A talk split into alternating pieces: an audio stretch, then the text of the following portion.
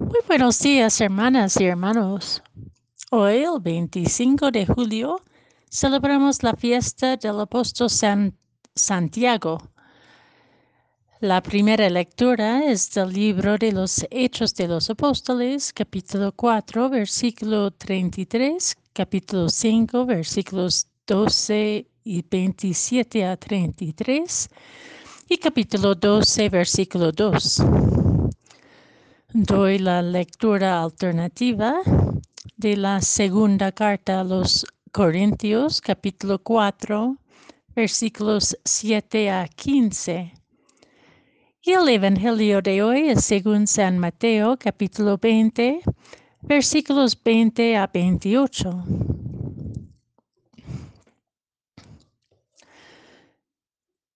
Aquel tiempo se acercó a Jesús la madre de los hijos de Zebedeo. Junto con ellos se postró para hacerle una petición. Él le preguntó, ¿qué deseas? Ella respondió, concédeme que estos dos hijos míos se, se sienten uno a tu derecha y el otro a tu izquierda en tu reino. Pero Jesús replicó, no saben ustedes lo que piden. ¿Podrán beber el cáliz que yo he de beber? Ellos contestaron, sí podemos. Y él les y él les dijo, beberán mi cáliz, pero eso de sentarse a mi derecha o a mi izquierda, no me toca a mí concederlo.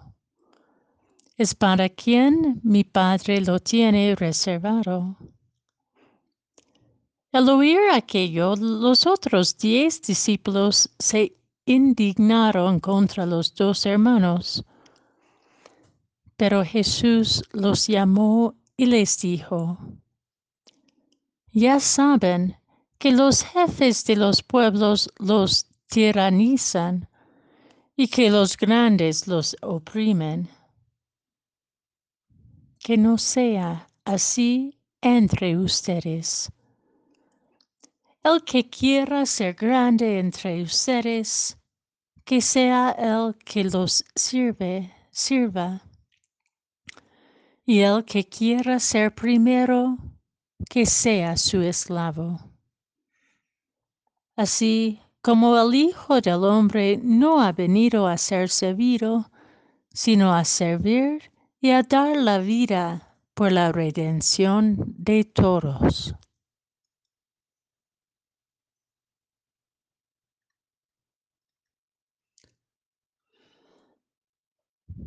La insistencia de los evangelios en romper esquemas humanos de grandeza y poder es evidente hoy en este relato del pedido de la madre de Santiago y Juan. San Mateo sitúa este relato en la subida a Jerusalén, inmediatamente después del tercer anuncio de Jesús de su pasión y muerte.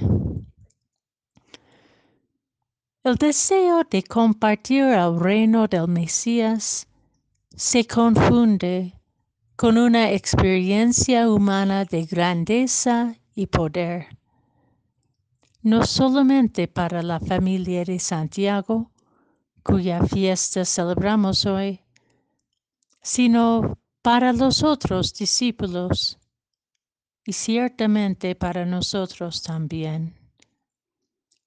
Los jefes de las naciones dominan sobre ellos y los poderosos les hacen sentir su autoridad. Nuestras imágenes, nuestras historias de opresión y violencia,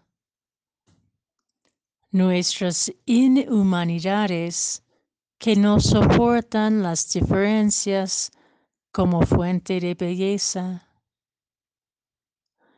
nos convence que tenemos que dominar, conquistar, descartar o eliminar. Hay una ruptura en el corazón humano que nos presenta con una mirada rayada de la realidad que Dios suena para con nosotros. Pues casi automáticamente pensamos en términos dualistas que nos separan las unas de los otros con categorías de mejor, peor, más, menos, superior, inferior, digno, indigno, poderoso, débil, rico, pobre, etc. Jesús dice claramente, entre ustedes no debe suceder así. ¿De qué maneras todavía vivimos esta ruptura con el sueño de Dios? ¿Cómo vivimos divididos o amenazados o violentos en nuestras relaciones, nuestras comunidades y nuestras familias, nuestros pueblos y países, incluso y quizás más dolorosamente en nuestra iglesia. Entre nosotros creyentes cristianos no debe suceder así. A la medida en que contemplamos la cruz de Cristo, este mismo misterio pascual cicatrizará la brecha de la herida humana que nos divida para hacer, que nos divida y nos hace íntegros, corrientes, auténticos testigos de la resurrección de Cristo que vence todo tipo de muerte que podemos infligir los unos a las otras. Los hechos de los apóstoles relata esta fuerza verdadera y unificadora del Espíritu, incluso ante las amenazas de muerte, de opresión, de persecución. La segunda carta a los Corintios, la alternativa alternativa lectura sugerido para hoy nos anima ante toda fuerza dualista en nuestros contextos y en nuestros corazones.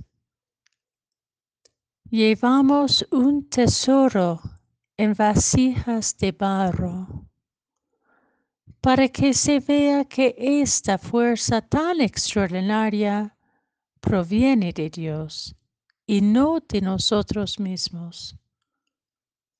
Por eso sufrimos toda clase de pruebas, pero no nos angustiamos.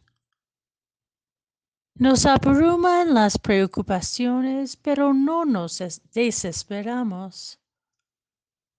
Nos vemos perseguidos, pero no desamparados, derribados, pero no vencidos. Llevamos siempre y por todas partes la muerte de Jesús en nuestro cuerpo, para que este mismo cuerpo se manifieste también la vida de Jesús.